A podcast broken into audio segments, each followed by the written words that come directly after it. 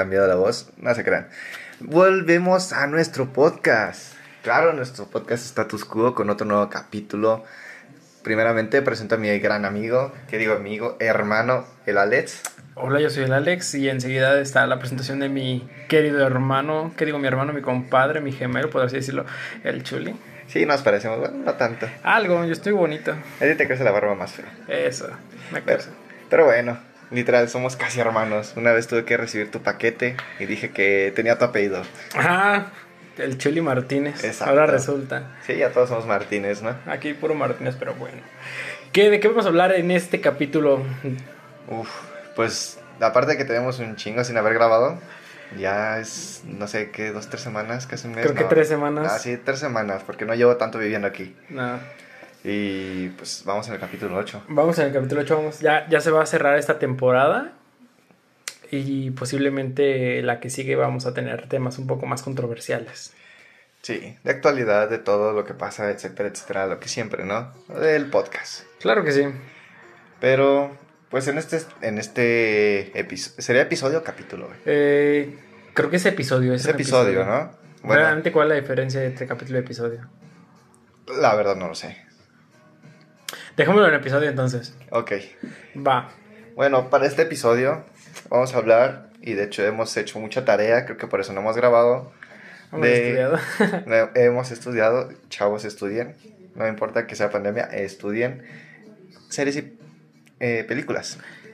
Series y películas. Sí, las que hemos visto, las más frecuentes, las más, las top, ya sabes, no Netflix se pone tops y todo eso que la gente está viendo, pero hay unas que sí, hay otras que no, cosas así, ¿no? Pero, por ejemplo, en este tema de series y películas, ¿de qué vamos a hablar? ¿De las tramas? ¿O de la dirección? ¿O de las películas? ¿O de cosas que nos molestan, que nos gustan? ¿Clichés, no clichés? De todo un poco. De- sí, eso- porque eso siempre en cada película va a haber algo que nos llama la atención. No importa si es buena o mala, va a haber algo que nos va a llamar la atención. Ya sea la misma trama, la dirección, eh, los mismos actores, la historia, el desarrollo, el clímax, todo eso. Así que, pues, ¿con qué te gustaría empezar a ti? A ver, mm, películas, creo que la más reciente que hemos estado viendo, porque hemos estado empezando la saga, es la de las de Harry Potter. Hoy buenas que justo películas. terminamos el, la película número 3, la, El prisionero de Azkaban. Azkaban. Que realmente es mi favorita de, de las de Harry Potter. De hecho, a mí también. ¿Y Empecemos por ¿qué te pareció a ti? qué me pareció? Bueno, en esa película tiene como que no solamente se centra en el tema de los magos, ¿eh? Porque viene la parte importante, voy a empezar así como fuerte, que los viajes en el tiempo, ¿no? Que fue lo que más, bueno, lo que más entró y lo que más me gustó, ¿sí?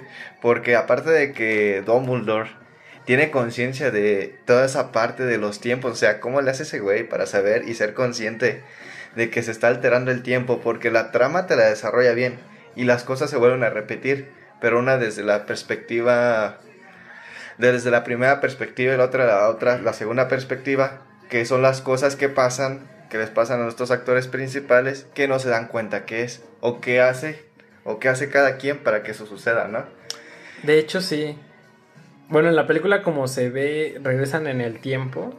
Ajá. Esto lo estamos hablando sin, sin leer los libros, ¿no? A lo que vimos en las películas, porque obviamente A lo que nos basamos, ¿no? los puristas van a decir, no, es que en el libro lo dice, ok, no hemos leído los libros, Me vale más ese libro ahorita. Pero Estamos bueno, hablando de la película. la película como tal. Exacto. Entonces, al momento de esos viajes en el tiempo, yo siento que se debe de generar un bucle en el cual Es que al final de cuentas lo estaban haciendo. es que sí, porque se vuelven a ir, Y vuelven O sea, a... regresan por la puerta este Harry Hermione Ajá. Y Ron es como de se acaban de ir y acaban de llegar y pues no, entonces se vuelve a repetir todo, todo, absoluto. Exacto. Pero lo que me quedo pensando es cómo fue la primera vez, porque para una primera vez debe haber sido la situación diferente. Re- Hay una parte donde Hermione le lanza piedras para que salgan de la casa de Hagrid. Sí. Pero entonces, la primera. El primer Harry nunca recibió un golpe, o cómo estuvo. No lo sabemos, a lo mejor estamos viendo, no sé, como el segundo, el tercero, el cuarto, la verdad no, no hay un número que nos especifique ahí en la película. Quizás en el libro, no lo sé. Entonces, en el primer, Pero- en la primera línea del tiempo, eh, el hipogrifo sí lo matan, porque entonces no se salva. Ajá, porque incluso Don Bullor este, dice que más de uno se puede salvar, haciendo referencia a que posiblemente uno no se salvó o que hay posibilidad de salvarlos a varios, ¿no? En este Sí. caso que fue al hipogrifo Ya. y a este... Ay, su padrino de Harry, se me olvidó el nombre. Sirius, así Sirius es. Black, ¿no? Exacto. Sí se salvaron, pero ahí lo que no. Lo que no me queda muy claro, lo que me molestó es que dejaron ir a. al malo, al que era la rata de Ron. Sí, de hecho, o sea, como que también sentí esa parte un poquito forzada, ¿no? De que el momento en el que podrían volverla a capturar, que es cuando se convierte en hombre lobo, el profesor, Lupin. ¿sí? Este, en esa parte, o sea, la, la rata ya no te, bueno, el, este, ¿cómo se llama? Ah, Bueno, digamos... La rata. La rata, pues, ¿no? en, en rata se llama, creo, es Scrubbles. Scrabbles, ¿no? No, Scrubbles es el juego de mesa. Bueno, la, la parece. rata, vamos a dejarlo en la rata. Sí, Peter Pettigrew, ya me Ándale. Peter Pettigrew, sí. Ok, este, agarró la varita de, no sé de quién era en ese entonces porque ya estaban bien mezcladas las varitas. Iba a encantar, ¿no? Porque este Lupin se estaba convirtiendo. Pues bien, este Harry lo inmoviliza, bueno, le quita la varita. y lo que pasa es que se convierte en rata y se vuelve a ir. Y me caga que Hermione lo jala porque dice, no. O sea, bien pudo haberlo, no sé, lanzado un hechizo. Oye, güey, te atrapé, listo.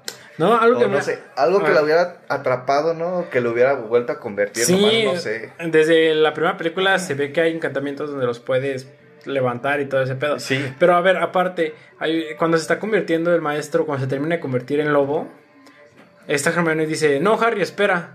Y como que quiere razonar con él, con el lobo. Pero eso no se contradice en un principio porque en la clase con Snape dice que pueden desconocer incluso hasta su mejor amigo. Exacto. Entonces yo no entiendo por qué rayos espera. No, y más aparte, ella hizo un pergamino de eso. Bueno, les Exacto. un pergamino que imagino que será, no sé, una síntesis, un resumen, una tesis, güey, de el comportamiento de los hombres lobo, y ella lo sabe. Porque en la siguiente sección de la siguiente línea del tiempo, ella llama al profesor para que no ataque a Harry. Sí, pero es que creo que en primer lugar no tuvo por qué haber, no se tuvieron que haber arriesgado en esa parte, sino si, se hubieran movido rápido. Exacto. Ah, son, obviamente todo el mundo va a decir, eh, son cosas pues para que avance la trama. Exacto, para que se desarrolle la película, el Pero, por sí, pero son cosas que molestan, que dices, güey, pues la neta no lo harías. No, no, por ejemplo, y esta sí la tengo bien marcada. ¿Por qué rayos no existe algún conjuro, algún hechizo que le cure la ceguera al Harry? Tiene que usar lentes. Porque hubo una escena en la que justamente antes de, entrar al árbol boxeador, ya ves que te lleva a la casa de los gritos de los sustos, no me acuerdo. Eh, sí, Este, los derriba y obviamente a Harry se le caen sus lentes, lo estaba buscando, o sea, no hay una forma de que te puedas curar. No hay alguna escuela de magia ahí para que te pueda ayudar con tu ceguera. imaginaré que sí, pero pues, como dicen, hay que darle al personaje, ¿no? Sí, Eh, sí. Así es el personaje, así se va a quedar. Pero también cosas que no, con- que no me gustan o que no concuerdo es que en la primera película le repara a esta Hermione los lentes a Harry, Ajá. pero no puede hacer lo mismo con su escoba que en esta película se parte. O sea, no lo hace. Como que de repente no, no funcionan los hechizos. Esas, esa clase de cosas me molestan mucho en las películas porque diría, bueno, se tiene que reparar. Sí. Incluso el profesor le dice, le pregunta si, si cree que se repare y creo que no le contestó. A lo mejor no. Igual quiso decir sí, pero en esta película no. Sí, quizás ahorita no. Como es que no viene en el libro. De todos modos, al último en la película le llevó una. Y una de las más rápidas, ¿no? Sí, el, como el modelo más, más reciente, pero es- dice que se lo mandó este Sirius. Sí. porque le mandó una pluma de, del hipogrifo. Exacto. Pero bueno, creo que sirve para seguir desarrollando la historia al personaje y darle un poquito más de. Digamos que le relleno, ¿no? Para que tenga un poquito más de sentido. Porque al final de cuentas, este, en todas las películas, en todas las series, va a haber momentos no cruciales que van a ayudar a compensar las historias o los momentos que son cruciales, ¿no? Que tienen ya un clímax más elevado. Porque si no, todo sería puro clímax. Y sería o muy tenso, o te cansaría, o muy aburrido. Creo que en esas partes de relleno es donde se muestra el desarrollo de cada personaje, ¿no? Exacto. Como para que- eso sirve. Como por ejemplo la- las clases, que en una te muestran que, que están la, los Bogart, que son tu peor pesadilla, la chingada. Ok, pero no, como que no se desarrolla mucho eso. Los monstruos simplemente lo usaron como, por así decirlo, muletilla, para enseñarle a Harry a, a luchar contra los dementores. Sí, no, y más aparte de nada, fueron como dos, tres personas que participaron en la clase, ¿no? Sí, Porque no desarrollaron mucho nada más a los personajes principales, al personaje que estaba en ese entonces. y un en extra, porque era una extra, chica donde, antes de Harry, que era una víbora. Sí. Y luego lo convirtió en payaso. Y de ahí se convirtió a. Al Bogart. Bueno, digo, no al Bogart, al Dementor. El Dementor. Ok, entonces, este, sí, no se da esa profundidad, pues porque simplemente es para mostrar por encima lo que se viene o dar una explicación del- de los enemigos principales, por así decirlo. Ujú. Ok, se entiende, pero... Es comprensible, pero a veces, bueno, depende de la persona, puede ser molesto o puede ser eh, como que no tiene sentido. Sí, o, o si no, como que hay algunos, no sé si te pasa, como que verás, te quedas con las ganas de ver más situaciones. Sí, A ver a quién le tenía miedo, por ejemplo, Hermione, que quizá lo dicen, quizá no. de hecho, yo sí me quedé con curiosidad de eso que pasará en la película. Igual y se desarrolla en el libro, ¿no? Quizás, quizás, porque eh, hasta donde recuerdo, Neville es el profesor Snape, Snape. Ron son las arañas, las arañas. la esa chica son las serpientes, eh, Harry esa madre, y el profesor es la luna llena, pues porque él es un hombre lobo. Exacto. Así que, pues bien o mal, la película está bien hecha, a mi consideración. Están muy buenas, eh, están mucho mejor que los libros. Sí, dejando un poquito de lado eso del relleno y de el desarrollo de nuestros personajes, tiene temas muy buenos, muy interesantes y pues más aparte toca mucho la parte de la moral, ¿no? La familia y todo eso. Sí. Y también toca mucho eso de las confusiones, ¿eh? No sé cómo les encanta usar las confusiones porque siempre tienen bien confundido al Harry Potter hasta que llega el punto clímax donde se da cuenta de la verdad. O sea, como que está ahí bien escuchando de un lado de otro y no sabe qué pedo y se deja llegar hasta que le dicen la verdad. Y siempre pasa, creo, bueno, hasta estas terceras ha Sí. pasado así. De hecho, sí. Porque nadie sabe, ese men no sabe nada. Y hasta que llega alguien que le dice o le explica, ya con los hechos que ya vivió. Pero es como que esas personas siempre supieron todo el desmadre, pero pues nada más no le digo. Sobre todo este Dumbledore, siempre sabe ya toda la situación, siempre. Es- te digo, o sea, ¿cómo le hace ese men para saber este, que ellos ya fueron y vinieron de ahí en el tiempo? Porque luego se nota que él ya lo sabe o que ya lo está, por así decirlo, que ya lo sabe y que ya lo vio por, por venir, ¿no? Ya. Pero pues esas son cosas que igual se van a decir en el libro. Sí, igual y lo pueden desarrollar muy bien. También depende de, pues del, del cariño que le agarra el lector al libro también.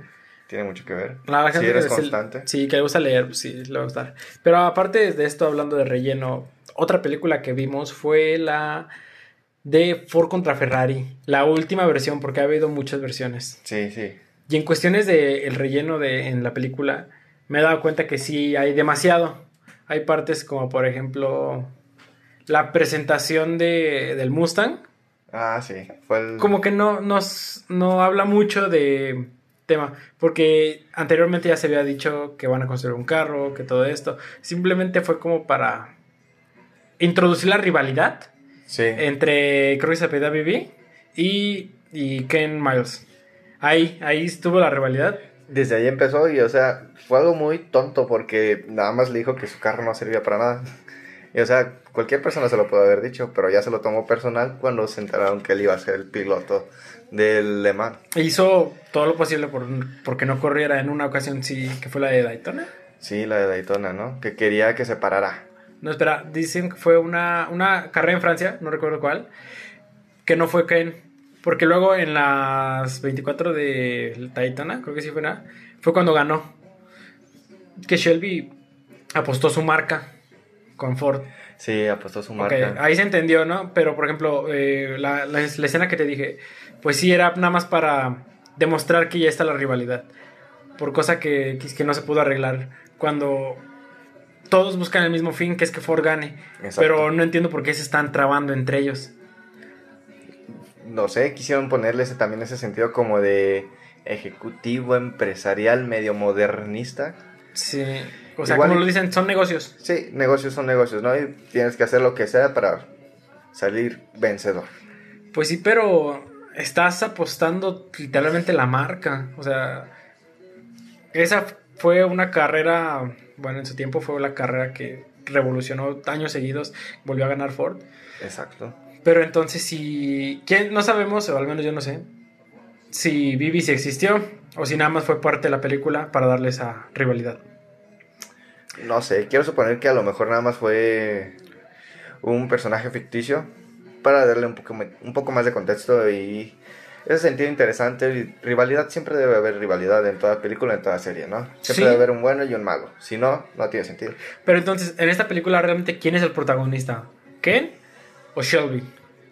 Yo lo noto más como Shelby, ¿eh? Porque es más el desarrollo de cómo Shelby diseñó o ayudó a diseñar el auto para ganarle. Ken Pero- era el piloto. Pero fíjate cómo no lo meten mucho, porque Ken es el que conoce bien el auto también, porque lo armó y lo ensambló y lo diseñó junto con Shelby. Y la historia, de hecho, la película inicia con la historia de Shelby. Sigue ganando las 24. Exacto. Y bueno, ponle tú, no se desarrolla tanto en cuestión a su vida personal, porque es la vida personal de ambos. No, tanto personal de Shelby no. Bueno, es, no. es más de, de Ken porque muestra con su familia los Sí. problemas que tuvo. Exacto, más bien la personal de Ken y la profesional de Shelby, ¿no? Creo que sí. Más bien es lo que trataban como que de complementar. Como que sí.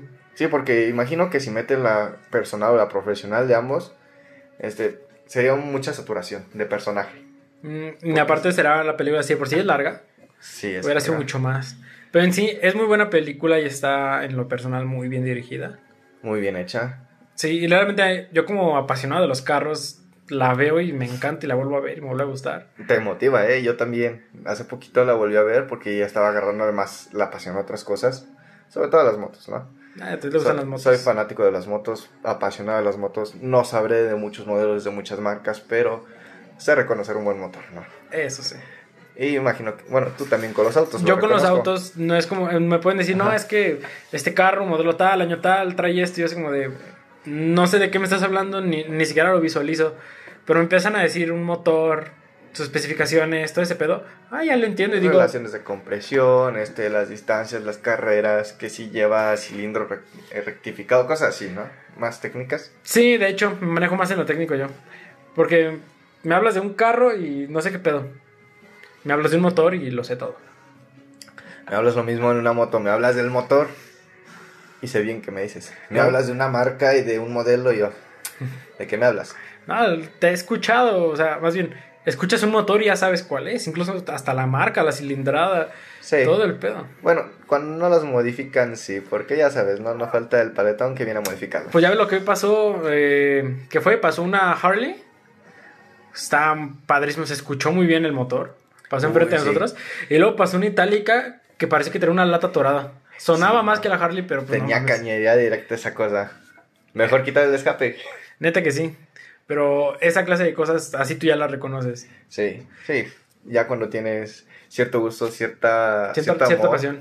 empiezas a agarrarle más y más y más y te empiezas a sumergir en eso, te empapas. Sí, te es unos nivel de tecnicismos tenemos nosotros, así como él en la película. Ajá. Porque sabe lo del motor, sabe cómo ayudarle incluso al carro y las técnicas antiguas para mejorarle Sin la dinámica. abrirlo. Sin Sí. abrirlo, eh. Nada más en la primera escena que se lo muestran, agarra y se sube, da unas dos vueltas quizá, no lo muestran mucho. Y ya dice, ¿sabes qué? Es que este problema está mal. Se ve que quiere correr más, pero la aerodinámica no lo está dejando. Se está elevando de enfrente. Ajá. esa clase de cosas. Y son. me- en la película me gusta mucho el desarrollo del carro. Así como lo trataron, y me hubiera gustado un poco más. Si el carro tuviera vida, sería un personaje muy bien hecho, eh. Sí, es- está muy padre, te digo, me gusta. Porque empezaron a mostrar los errores que tenía en un principio y cómo los fueron mejorando. Los problemas que tuvo durante la carrera, que fue que la transmisión falló. Sí. Y él dijo, es que cuídenla, se sobrecalienta. En los siguientes modelos ya la fueron mejorando. Y de hecho, por eso perdieron esa, esa carrera, ¿no? Sí, Porque- perdió esa carrera. Porque se falló la transmisión. Y, y justo lo dijo Shelby, es que él conoce ese carro. Ajá. Él mismo lo diseñó. Él lo diseñó, bueno, los dos los diseñaron. Entonces está padre, me gusta mucho esa parte de la película. Y aparte me gusta sobre todo cuando lo muestran al lado que son amigos, dejan al lado el trabajo y son amigos. Ujú. Y empiezan a discutir que porque tuvieron que evitar que Miles fuera a correr. Y llega Shelby a su casa a preguntarle todo y le dijo, ¿sabes qué? Tenemos que trabajar ya. Déjate de juegos. Y madre, le da un putazo en la cara. Sí, Y se empiezan a pelear, ya se cansaron y, y ya está ahí, se dejó, güey, pero pues siguen siendo amigos. Exacto. Y regresan a trabajar. Eso está chingón, güey, te sientes chido, dices, verga, así es con un amigo. Eso sí es tener una buena amistad. Creo Exacto. que más que un amigo, creo que ya casi es una hermandad. Exacto, y la esa de mis escenas favoritas. Sin contar, obviamente, pues todo, toda la carrera de Le Mans, que está muy interesante. Sí, muy tensa. Sí, te mantiene con la presión. No, cuando se enfrentó el mismo Ford GT40 contra el Ferrari. Y que no, no le siguió el paso. Y de hecho, yo noté algo ahí. El Ford estaba de 7000 a 8000 revoluciones. Y estaba a la par de velocidad que el Ferrari. Y el Ferrari estaba arriba de las 9000. ¿Crees que haya estado súper revolucionado su motor? Demasiado. Entonces, obviamente, a la misma velocidad. Con esa diferencia de revoluciones es un chingo. Ya es mucha diferencia. Obviamente iba a tronar el Ferrari, no le iba a aguantar el paso. Quieras o no, aunque sea una construcción muy impecable, Ferrari, que sea una construcción todavía a mano, todavía se hacen a mano, ¿no? Creo que sí, se sí, una mano. se siguen haciendo a mano, ¿no? Pero todo tiene un límite. Exacto, tiene un límite, son metales, son fierros y en ese entonces no había tantas técnicas como ahora también. Incluso ahora siguen fallando. Siguen, fall- o sea, imagínate, hay mucho peligro con los autos. Imagínate en ese entonces. ¿Y cuánto no le invertían para esos autos, eh? Sí dice en una parte de 9 millones, o sea, 9 en su tiempo. para el GT40. GT40, el desarrollo, el puro desarrollo. 9 millones, imagino que pudiste haber abierto dos empresas nuevas con eso, ¿no? Y bien establecidos. Buena, dos edificios acá chidos. Pero entonces, esa parte me gusta también mucho porque se notó la rivalidad, no entre como tal pilotos, sino entre la marca. Sí. Pero no sé por qué lo hicieron un poco personal entre Miles y Bandini, que fue el piloto que traía el Ferrari que explotó. Estaba como que esa rivalidad, porque se vieron con odio. Pero esos güeyes literalmente no se conocían. No saben ni quién era, Exacto. sino porque los pronunciaron en la bocina, ¿no? Ajá, y entonces esa, esa, siento que no tiene que haber esa rivalidad personal. Cuando estás compitiendo por una marca, estás demostrando que Ford es mejor. Sí, güey. Y pone tú en parte, eres mejor piloto que ese vato, pero ahorita no estás buscando eso. Estás buscando demostrar que el carro es capaz de ganarle a Ferrari. Imagino que en cierta parte tuvo que haber rivalidad sí o sí por lo mismo de que era una marca contra la otra. Pues sí, pero no tendría que haberse llegado al, al punto personal como en ese lado se vio. Pues se hacían caras, güey. Quizás no, quizás no, ahí estuvo un poquito más forzado, pero imagino que te tenía que dar ese sentimiento para introducirte también. Como que también agarrarle odio a Ferrari, así como de Sí. hijos de su puta madre. Sí, para que no perdieras todavía el hilo, ¿no? Porque al final de cuentas todo inició desde que Ford quiso comprar a Ferrari y Ferrari no quiso y Fiat compró a Ferrari. Estuvo cagado, eh. Súper botana, ¿eh? Porque fue toda una dinámica de prensa que, uf, los hizo estallar, los hizo enojar. Y Sí. Ford estaba enojado. Algo que me hubiera, a mí en lo personal no me gustan los autos europeos. Japoneses, sí. Americanos también. Motocicletas japoneses, uf, Autos japoneses, uff, Subaru. uh, no lo dudo. Me encanta. Entonces, este... Suzuki, Honda. Si se hubiera hecho esa compra, está cagado. Si hubiera hecho esa compra, ¿te imaginas andar viendo muscle cars de Ferrari? No, Yo sí, güey. no, bueno, Motores pequeños, extremadamente potentes. En una madre sota, en un maquinón. Lo vas a abrir y es como. Ves un espacio para un V8, pero traes un 4 en línea. Y lo levanta. Y lo levanta. Y ese espacio lo utilizas para mejorarle, para meterle más cosas. O sea, a mí me hubiera gustado ver un muscle car de Ferrari.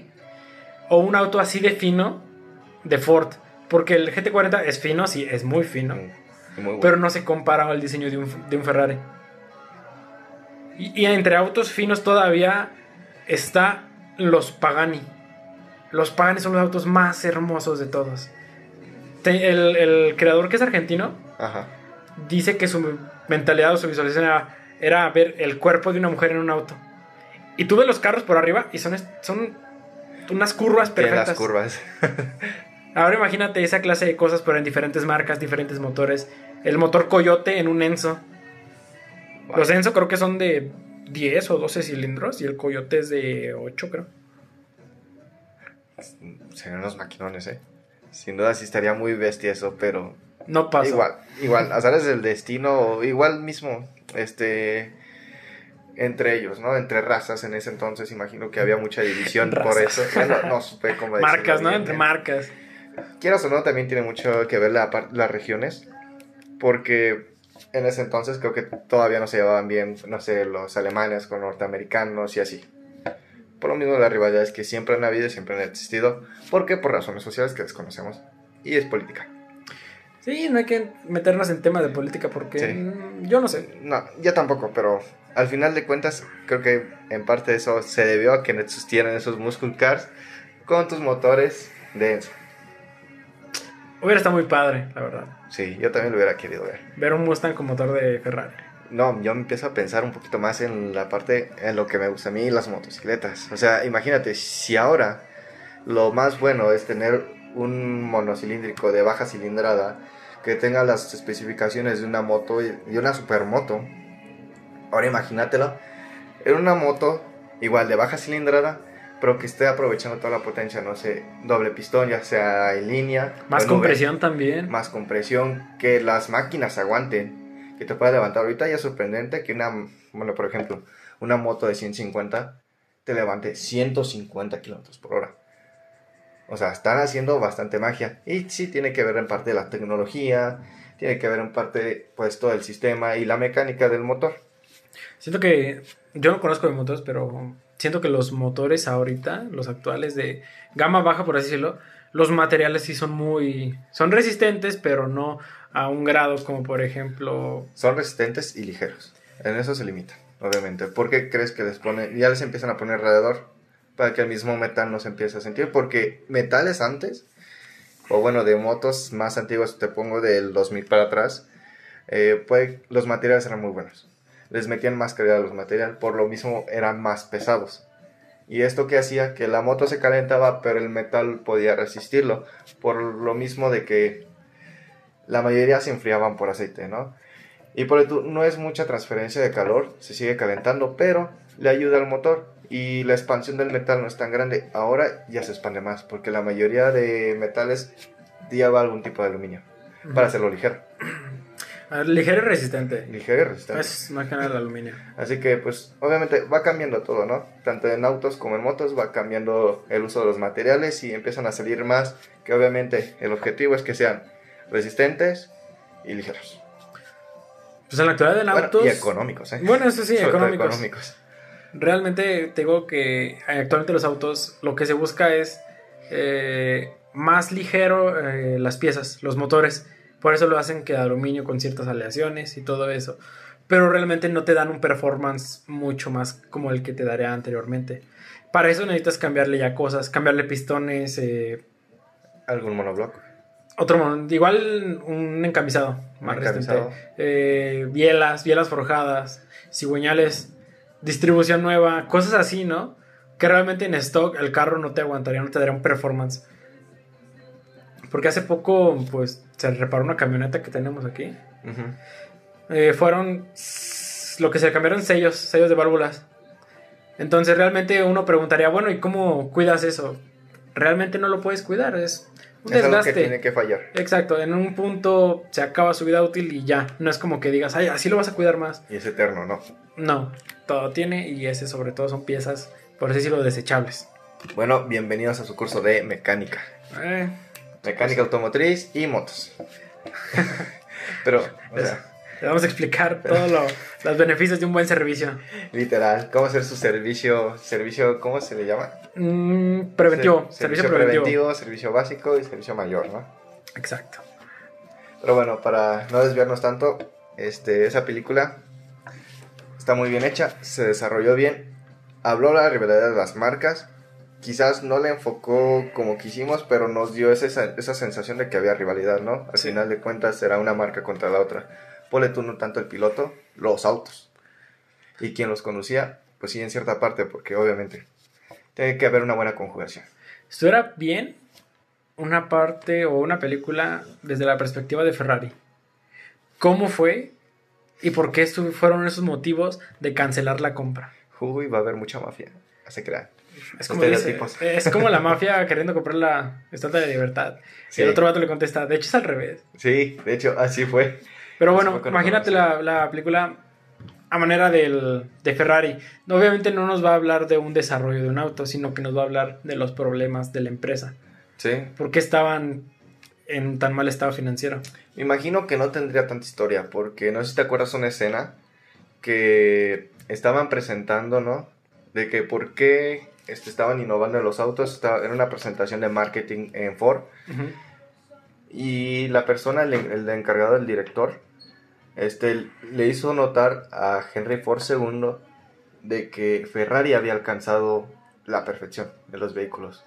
Lo que él buscaba, ¿no? Quizá no la perfección, pero lo que él buscaba en los vehículos. ¿Sí? Una elegancia, una modernidad y potencia. Y que lo logró, pero que se quedó pobre. Y por eso era la estrategia de comprarlos. Creo que en ese sentido ya no habría mucha historia de Ferrari. Sino más bien cómo llegaron a ese punto. El desarrollo entonces de la marca, Sí. no como tal de un vehículo. Exacto, porque la, el del vehículo pues fue parte de Ford, ¿no? Y era Ajá. un sistema muy industrializado, un sistema en serie, y ahora trataron de competir, hacer algo más manual y competir contra una marca que ya tiene un buen renombre. Sí, hablando de eso de serie, realmente si no fuera por Ford no tendríamos autos, por así decirlo, baratos. Sí. Fue un desarrollo industrial cabroncísimo lo que hizo él. Industrial, no solo de, de automotriz, industrial. Exacto. Eso, eso me gusta, ¿no? Hay como que cosas que ver de todo. Todo tiene lo bueno. Sí, y hay para todos, hay, el pastel hay para todos. Eso sí. Pero entonces, a ver, hablamos ya de películas y el podcast de hoy también es de series. Series. Y hoy, como, bueno, hoy les traemos como serie, a una que ya está pasada, pero no le quita lo bueno. Muy buena serie, Chernobyl. Muy buena serie. ¿Qué tal? Esa chulada de serie está buenísima. La ves, te quedas picado desde el primer momento porque maneja varias perspectivas en cada capítulo. Y en un capítulo de uno en adelante, creo que es de como del 3 al 5. Creo que sí. Ya se juntan los protagonistas, que es la chica, mm, Valerie y parte de del otro militar. No recuerdo cómo se llamaba. Tampoco me acuerdo, tienen nombres. Nombres bueno, son nombres rusos y Diferente, para sí. aprenderlo está cabrón. Pero empezando por la explosión. En la primera escena ya ves que nos ponen la situación en la que están todos parados y de repente Obviamente no se es escucha nada. Obviamente ya es cuando va al final. Ajá, no se escucha nada como que una explosión, pero de pronto dicen, no, es que el, el, el reactor explotó y la chingada, pero no se escuchó nada. O sea, no, ni siquiera vimos la escena en la que explota. Solamente nos dieron a entender que explotó. Y ya obviamente después aparecen las escenas de que se está incendiando, de que obviamente está el edificio pues como que en ruinas. Y nos damos la idea de que de verdad explotó, pero nunca supimos cómo. Esa es una buena introducción, ¿eh? Bueno, como introducción está bien. Sí supimos cómo lo muestran en otros capítulos, pero lo que más me gustó es que no te muestran flashback. Para mí los flashback Exacto. al inicio es lo peor que puedes hacer. Y los, Fast for One, Fast for One, perdón, también es como que no me gustan. Entonces eh, partió de un punto y se fue desarrollando la trama. Se fue a, lo- a las tramas de la gente, los militares que tenían que hacer, los mineros, los políticos. Lo vamos a dividirlo en esos tres. Los científicos también. Viene como que lo- con los políticos. Mm, Porque te sí, sí. están muy juntos. Sí, bueno, estaban trabajando juntos para pues acabar con ese problema, ¿no? Ajá, pero entonces, este, más adelante, cuando están en el juzgado, empiezan a contar cómo fue pasando las cosas. Y ahí sí utilizaron perfectamente los flashbacks. Sí. Bueno, pero ya era, ya la historia ya estaba bastante desarrollada. Ajá, ya simple, ya tenías el conocimiento de los personajes para saber qué personaje hizo qué situación. Ya nada más era terminar como de ensamblar el rompecabezas. Para que entendieras qué pasó. Exacto. Por si quedaba alguna duda, porque quieras o no, no te lo daba todo muy tan a la vista, ¿eh? Ajá. O sea, sí tenía sus secretos, tenía su trama. El mismo trama hacía que te quedas en suspenso y que quisieras más, ¿no? Que esperaras más, pero obviamente no te iba a soltar nada. O no tanto, así, de poquito en poquito. Te lo fue dejando de poquito a poquito, ¿eh? Sí, y fue lo que más me encantó del último capítulo, porque fue el verdadero clímax, donde se empezó a desarrollar la- toda la historia de cómo empezó el problema y cómo están hasta ahora y terminó. También uno de los capítulos más difíciles de ver es lo el chavo. A mí me gusta mucho ese porque el chavo este, decía que trabajaba en otro lugar. Y lo mandaron a matar animales, animales domésticos. Uy, sí. Obviamente no tienes en tu primer día esa mentalidad. Y realmente creo que si no estás enfermo mentalmente, eso nunca es fácil. Pero De entonces, tienes que vomitar aunque sea una vez. el, pobre chavo mal. estaba nervioso, se veía nervioso, se veía que no quería, pero que tenía que hacerlo. Y no entiende, lo que también que me gustó es, no entiende como tal el motivo por el cual lo tiene que hacer. Sabe que lo tiene que hacer, no sabe si está bien o mal. Pero lo tiene que hacer. Moralmente él dice está mal, pero a la vez dice, no, pero es que van a propagar la radiación y la chingada. Pero qué tal si no, qué tal si los esconden, cosas así. Como que estás tratando de hacer una balanza, ¿no? Entre un Ajá. bien, un bien moral y un bien mayor, no sé. Y obviamente va a haber cierta rivalidad porque moralmente como humanos, lo mismo que dijiste, a menos que estés enfermo mental, te va a pasar otra cosa que otra, ¿no? Sí. Por ejemplo, la escena que estuvo de los cachorritos, ¿eh? Que encontró una cama de cachorros en un edificio. Exacto, él no podía, Él- no lo hizo. Es más, ni siquiera te mostraron que no podía. Lo sacaron de la habitación. El señor lo sacó de la habitación para obviamente evitarle eso. Eso, esa parte estuvo chido, ¿no? Porque su superior entiende, entiende que no es fácil para él, que es su primer día. Y le dice, sabes que tú no lo hagas, sé que no, no te voy a obligar. Sí. No, y aparte como- él fue a la guerra, o sea, ha matado gente, él entiende. Y está insensibilizado. O sea, tiene, exacto, está insensibilizado y más aparte aún conserva su moral como para saber que eso no está bien para que un niño lo haga. Porque, Ajá. quieras o no, estaba niño, Sí, lo que me gusta, son personajes que se notaron muy humanos. bastante humano. Porque incluso el... Y reales, ¿eh? Sí, porque el, el- su mayor, por así decirlo, eh, le dio a entender que no los haga sufrir. Que no, el- ellos, los animales, no tienen ninguna culpa, pero tampoco merecen sufrir. Exacto. Eso estuvo, la verdad, chingón, pero estuvo cabrón de ver. Sí, sí, más porque en una lo pensó, le disparó a un perrito y me acuerdo que ahí se quedó, ya después lo remató, ¿no? Su superior. Ajá, Y se enojó porque obviamente es entendible, ¿no? ¿Cómo vas a querer ver a un animal sufrir cuando no sabes si está, está infectado o no, pero no Ujú. puedes saberlo? pero también el, el mayor lo entendió, te digo, reitero, entendió que es la, es la primera vez que le dispara así. Obviamente le dijo, te la paso por esta única vez. Y era después el chavo, el pobre chavo tragándose su miedo y la chingada, tuvo que hacer el trabajo. Sí. No, y también me acuerdo que te muestra la parte cruda de que los todos los perros, o sea, como si Todos los fuera animales. basura, todos los Sí. animales como basura, están apilados en, el- en la camioneta, la descargan, les empiezan a llenar de cemento. Así como, bueno, yo sentí más fue en esa escena que las parte de la que los entierran a los bomberos y a los militares, creo también, Es que estamos tan acostumbrados a ver como que la muerte humana. que no se nos hace tan fuerte. Ajá, lo, ya lo tenemos normalizado. Ajá, pero, o sea. Pero un animalito, güey, te una- mata. no solo un animal, un camión lleno de animales. Sí. O sea, está, está brutal. Y sí, fue. Fue y sigue siendo brutal.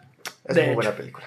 No, es serie, muy serie. Buena, muy buena serie, perdón. O sea, era bien la temporada 2, pero realmente se acabaron todo en esa serie. Eh, para los, lo que duró, estuvieron muy bien hechos. Algo también que me gustó, porque fue como manera de síntesis, la chica, la señora que es ingeniera nuclear, al final lo dice, es la representación de un chingo de científicos. Sí, Y estuvo padre porque le dieron mucha determinación a esa chava. A mí me gustó mucho porque en lo personal fue un buen desarrollo de personaje porque no tenía nada que ver. Pero ella sospechó algo que andaba mal en Chernobyl y decidió meterse y todo. y estaba actuando. Ajá. Y aunque la, la encarcelaron, porque la encarcelaron, y aunque le llamaran la atención y todo. Ella no se rendía. Exacto. Y estaba padre, se me hizo, para mí esa es como que la representación correcta del feminismo, sin meternos a temas más profundos. Sí. Es como lo que hizo bien, ella cumplió su trabajo, ayudó a la humanidad, porque ella lo dijo, es que esto es por la humanidad. Exacto. Por eso mostraron el problema, ¿no? De los demás reactores. Ajá. Y aparte de la investigación que hizo para encontrar al culpable, qué fue lo que pasó. Y cómo pasó. Exacto. Bueno, a los culpables. Entonces fue, a- no, fue eh, bueno, ahí en la historia, fue entrevistando a todos los, todos los que trabajaron ahí en la planta, Más aparte de sus investigaciones también. ajá, para descubrir qué fue lo que falló y por qué el botón AZ5, ay, me acordé qué chingón, es que falló. Exacto. Entonces, lo que también chido fue que un- fue una serie de eventos que uno en un millón debían de pasar, pero pasaron para que no funcionara ese pinche botón. No, y ahorita que lo pienso, o sea, imagínalo. Ponle tú, ese, en ese lapso de tiempo de lo que duraron los capítulos, ese personaje, ese mismo personaje, y no lo sientes, tiene muchos trabajos o hace muchas cosas que aportan a la misma serie y aportan al desarrollo de la serie. Pero no lo sientes, eso también me gustó. Porque, no sé, hace la parte de los estudios, anda investigando, anda entrevistando, o sea, hace un montón de cosas que tú no lo sientes y esa persona Ajá. lo desarrolla. Que al final de cuentas, obviamente, fueron varios, fue todo un equipo de científicos ahí investigando de un lado y de otro lado, Ajá. pero ni lo sentiste. También en, ese personaje lo que me gustó es que no le dan como, por así decirlo, poderes. Es como que ella es ingeniera nuclear y sabe eso. Pero realmente no es como que tienes que ser otro tipo de persona para poder hacer una entrevista o una investigación. Ya es que se vistió de enfermera, Sí. pero no para atender a la gente, sino para entrevistarla, para que no la molestaran. No es como que dijera, ya soy, me vestí de enfermera, ya soy enfermera. No. Entonces eso, ese personaje también estuvo padre por lo mismo. No le dan poderes o cosas que no pueda hacer. No como en películas que también vimos como la de Hombres de Negro Internacional. Hombres de negro. Que la, la chava es bien chingona. de ver. Yo tampoco. terminé de ver, la La, chava es bien chingona y, y ya los encontró a ellos. Ella los encontró a ellos. Y es la más reatona, ya sabe usar las pinches pistolas y su puta madre. No, y al final era la elegida, ¿no? Que según. Pero bueno, no, no sé, ni la vi bien. ni Esos personajes no sirven. Esas películas, este, ¿cómo se llaman? pensar. Son de Incluyentes. entretenimiento. Ajá, no sirven. Son de entretenimiento, no te, retro- no te retroalimentan, la verdad. No. No siento que lo hagan, nada más es como para pasar el rato. O Exacto. tener algo de fondo. Y esta chica eh, de, de la de Chernobyl hace todo lo que ella puede hacer, pero sin excederse. Entonces, muy bien escrito, que la representación de varios, la historia está perfecta, la trama, Las tomas, Todo. la escena, la historia, este, La música. la música, el fondo, la misma, la misma edición está muy bien hecha. Porque sientes ese, ese toque como tétrico, como desolado, como de que algo, algo está mal. Y te tiene tenso, te tiene tenso. También la misma, obviamente la misma música el- bueno, ayuda. ayuda mucho. Sí. Y sientes bien la serie, a pesar de que sean cinco capítulos, que te la avientas en En un día, horas. literalmente en un día. Sí, en por un eso- día. O sea, yo me aventé este, La Casa de Papel, la temporada 2, en un día. Esta te la avientas en un día sin problema y te sobra. Y te sobra rato, ¿eh? Para si- salir a cenar, yo qué sé. Hablando de la, eso de la casa de papel, nunca las he visto. Y realmente yo, a mí no me gustan ya las series de Netflix porque todos son como que lo mismo. No sé, creo que son los mismos escritores o un mismo grupo de personas que mandan a hacer sus series, no sé. Sí, por ejemplo, la que me recomendaste, que ya es que soy apasionado de la ciencia ficción. Sí. La de Mejores que nosotros está muy padre, la verdad. Uh, no, me Un- encanta esa serie. ¿eh? Una historia que eh, no se ve comúnmente. Es esa y también te recomendé la de Dark. Pero la de Dark ya no me gustó el último. Se vio muy forzado el final. Obviamente te aventaste dos temporadas tratando de retroalimentar de muchas partes y en el tercero, ¡pum! Te dan un golpe de todo. No me gustó, pero, Mm, No sé cómo termine, pero, pero, está muy buena. como lo cuentas, siento que usaron el típico Deus Ex Machina. Sí, Que como escritor y amante de las series y películas lo odio. Pero pues yo me imagino esa y Mirror, Black Mirror. Black Mirror también es muy buena. Siento que es muy rebuscada. Como que te quiere confundir. Al estilo Dead, Love, Sets and Robots. Love Death Robot. No, ese es diferente. Porque el Love Death Robot, Ajá. lo único que quieren hacer los que lo diseñaron es mostrarte los diferentes tipos de animación. En- con historias cortas y entendibles. Está la de Hombres Lobo, la del 13 de la suerte, la de un basurero, pero realmente te dejan ahí como que no te explican más porque no quieren, no, no es su finalidad. Lo que quieren es mostrarte sus diferentes tipos de Pero igual las historias también. O Están sea, padres. Para Ya- hacer cortometrajes, super cortometrajes, están muy bien. Algunas sí me hubiera gustado que se desarrollaran, pero no les encontraría otra manera. Como por ejemplo la de este último, esta última temporada del capítulo no sé qué, el 1 creo, donde no puede haber niños en una ciudad.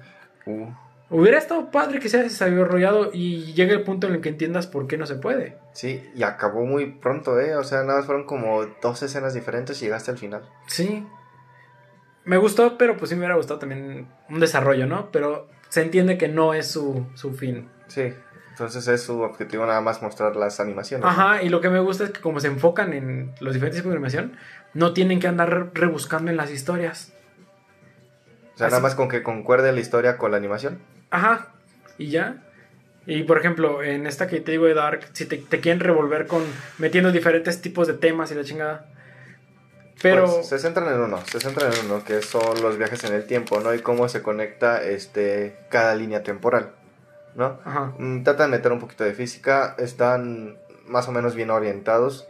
en, obviamente en sus temas, para no entrar en muchos detalles. Pero la historia, la trama como tal, y al último está forzada. Está muy forzada a acabarse. No sé si se les acabó el presupuesto o los obligaron a ya terminar o Creo que- cualquier otra cosa, porque fue en tiempos de pandemia. No creo que le hayan obligado a terminar, porque hubo series que terminaron muy bien, como Club de Cuervos. Esa sí no la he visto y he tenido muchas ganas de Estuvo verla. muy buena, ¿eh? O sea, todo el, todas las temporadas, todos los capítulos era un desmadre diferente, pero totalmente diferente, chingón. Al estilo... Y bueno, en- y, en- ya- y al final se fueron arreglando las cosas uno por uno con, de maneras coherentes. Ajá, creo que, como actualmente pasó la victoria del Cruz Azul, sí. así ganaron los cuervos. No sabría decirte más porque... Estuvo- estuvo buenísima, serie, la verdad. desconozco esa serie. Pero retomando un poco el tema de series rebuscadas, La de Black Mirror. Black Mirror. sí. Y, y series que yo no quiero ver porque simplemente veo que me dan hueva es la de The Umbrella Academy. Dicen que está muy buena, Está buena, ¿eh? pero siento que la definición de la gente que me dice es incorrecta. O simplemente, O sea, por, por ejemplo, tú me dices, esta serie está buena pues porque le meten robots. Y Ajá. como de, ok, ¿y qué hacen? Nah, pues nada más destruyen la ciudad. Nada más hacen puro desmadre. Ajá, y es como de, bueno, me gustan los robots, pero no me gustan de esa manera. Ajá. Me gustan los robots este, discutiendo consigo mismo, tratando de buscar una personalidad, cosas así. Como Ah. en la película de Ex Máquina, Ajá. este, eh, se centra en el test de Turing. Era justamente lo que te iba a decir. Es como llegar a la parte del test de Turing de por qué una máquina no tiene conciencia. Exacto. Y por ejemplo, en esa película, lo que quiere el, por así decirlo, el malo, es entender la conciencia que tendría un robot. Ajá. Y no es fácil. En primera, si yo me dedicara a hacer una inteligencia artificial, no sabría ni por dónde chingados empezar. ¿Cuál es el pensamiento y el cuál es el desarrollo autónomo? No sé, creo que tendríamos que regresarnos a nuestros libros de lógica, güey. Desde ahí estamos mal. Desde eso, sí. No sabe, te digo, no sabría ni dónde empezar. Pero entonces, eh, esas, esas series forzadas también. Las series que terminan con sus Deus Ex Máquina. Que de repente, por ejemplo, dicen que Lost. Yo nunca la vi. Dicen que fue el, peor final de, de toda la historia. O sea, las- el desarrollo de la serie estuvo muy bueno, pero que al final. Que estuvo bien culo al final. La obligaron mal. Sí, la, la forzaron a la Sí, lo más probable es que la hayan forzado. Eso es lo que pasa ya cuando llegas a cierto punto, ¿no? Como que. Más bien, el problema con series. De series con continuidad. Porque, por ejemplo, Doctor House. Uf, muy buena. Esa sí tengo para hablar. Esa está buenísima y te fijas que cada capítulo son pacientes diferentes, ¿sí? Realmente uno no tiene que ver con el anterior. Pero muestran muy poco el desarrollo del doctor con sus compañeros durante toda la serie. Entonces te vas empapando poquito de la vida. Pero a lo que vas es a las situaciones, Sí. no a la vida del doctor. Y No, está bien pues- chingona. No, porque si fuera la vida del doctor, obviamente estaría como que. Eh, un poquito aburrido, ¿no? sí, Porque que de repente estás en la oficina y ya. Sí, ya, echando hueva. Y de hecho sí hay muchas escenas donde llegan los, no sé, los médicos en ese entonces, llegan con el Doctor House y ese güey está pendejeando en su oficina. Sí, está jugando con una pelota, la Sí, chingada. No sé, cosas así. Pendejeando a alguien con su bastón, cosas X. Pero- Exacto. Pero está muy bien La serie es perfecta. Es y tiene un final muy excelente, la verdad. O sea, ni forzado ni nada. Porque, o sea, nada más son los dos amigos. Así como inició, así terminó. Su, su mejor amigo, ¿no? El otro doctor, el que Sí. es este. ¿Oncólogo? El oncólogo. Sí. Y o sea, las- el desarrollo de los demás también estuvo muy bien. Hubo unos que estuvieron, otros que se fueron, unos que se quedaron, otros que ya ni pío. Y otros que siguieron ahí mismo, ¿no? Pero en otros puestos. Y estuvo muy padre. La verdad sí Es me que gustó esa serie. la serie está bien escrita. Desarrollaron bien a cada uno de sus personajes. Bien dicen que cuando se escribe una serie o una película para, para trilogía, para saga, se nota. Y un caso es Kung Fu Panda. Ves el desarrollo de Po en cada película y cada película es más buena que la anterior. Sin Sí. contar que para mí la parte favorita son las peleas porque las animaciones son perfectas. No, sí está muy La ¿eh? historia es muy buena porque empieza desde que Po tiene miedo de sí mismo y quiere como que rechazar eh, esa, esa ideología que le impusieron de que él no servía para eso. Lo logra y en la siguiente película aún tiene miedo, pero ahora toca descubrir de dónde viene. Mm, Y en la tercera toca a readaptarse de donde viene, porque resulta que los pandas siguen vivos. Exacto, pero nadie los conocía. Bueno, estaban en su propia aldea. ¿no? Estaban ocultos por Estaban seguridad. ocultos. Pero el, el- el malo de la tercera está buenísimo, porque es literalmente un espíritu que regresó. Está con movimientos ¿eh? chingones, una historia de trasfondo que viene con Uwey, Ajá. Que eran amigos y luego él se corrompió, Uwey lo tuvo que... Como desterrar, ¿no? Es que cuando te le hacen la dactilar Gushi, como que lo manda a otro mundo. Ajá. Entonces, este... Pues digamos que lo destierra del mundo. Vamos así. terrenal. Ajá, pero no como tal lo mata. Ajá. Entonces, para regresar necesitaba el ki. Ya lo tuvo, pudo regresar en forma física. Y empezó como que él quiere. ¿Qué quería? Que era nada más demostrar que Uwe era malo. Ajá. Nada más porque lo mando allá. Exacto. y por ejemplo, en la primera, este Tai Long. Él, sí es cierto, yo siento que más el malo fue Shifu. Porque lo llenó de mentiras diciéndole que él era el guerrero dragón. Sí, de hecho. Quizás. sí, bueno. Es que sí, lo dice. eh, lo dice cuando lo está golpeando, que lo llenó de mentiras, que no sé qué. Entonces, este, le dijo que quería que escuchara de Shifu que estuviera orgulloso. Y hasta el final se lo dijo, güey. Si lo piensas, esa película está muy. Está profunda. Está muy profunda como para un niño, ¿eh? De Para hecho, eso las esa- escenas de acción. Bueno, bueno, para eso son las escenas de acción, ¿no? Pero si te fijas, bueno, DreamWorks, que es, es la casa anima, de animación para de Kung Fu Panda, ¿no? En las Sí. tres. O sea, tiene las historias muy profundas como para que un niño las entienda a simple, a simple vista. Si te pones a pensar, porque esa parte de que empieza a desarrollar al... ¿Era un lince? ¿O un Mm, tigre? Como un tigre No, gris. no, no, no, era un leopardo. ¿no? Era un leopardo. Sí, desde cómo lo adopta hasta cómo le empieza a entrenar y todo, hasta cómo él lo provoca que se corrompa, o sea, es como una trayectoria, ¿no? Ya te empieza a dar como que una idea y es más como una enseñanza para los padres que para los hijos, ¿no? El niño bien feliz viendo cómo el Kung Fu Panda se la pasa chido, ¿no? Y quiere ser el guerrero dragón y le falla y todo. Pero es una enseñanza muy profunda para los papás, ¿eh? Ahorita que la pienso y la analizo. Como que no le llenes de mentiras, no, no le hagas. No le pongas metas, no, eso, no le pongas metas que ni tú puedes cumplir, o no se las puedes asegurar, porque él le aseguraba que era el guerrero dragón. Pero Pero, no. Uwe dijo que no, dijo que vio maldad y no es cierto. Se Él se corrompió, corrompió al- por- cuando le negaron, Ah, exacto. porque le dijeron, tu destino es este, cuando no es cierto. Tras ilusión tras ilusión se fue rompiendo y obviamente Esto fue lo que le afectó. El malo Se fue enojó. Shifu. Sí, y era muy bueno, ¿eh? La verdad, era muy buen guerrero. Porque Sí. le dieron su madre a los cinco guerreros. Sí, sin problemas. Sí, le dieron su madre a los cinco. Y obviamente porque eh, Po era el guerrero dragón, era el elegido, obviamente le iba a dar en su madre a él. Creo que le dio el poder, o sea, ya ves que abren el pergamino y es dorado y es el reflejo. Que no tiene nada. Eh, le dio el poder a Po, por así decirlo. La confianza. Ajá, porque él, le dio, entendió que para ser más poderoso tienes que ser tú mismo.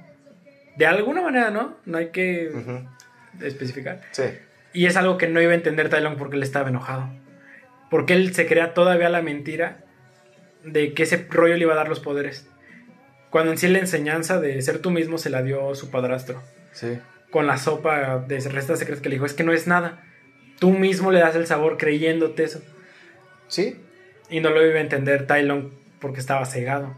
Él nada más quería conseguir el poder máximo. ¿no? Lo que le prometieron, él quería lo que le prometieron. Y ya.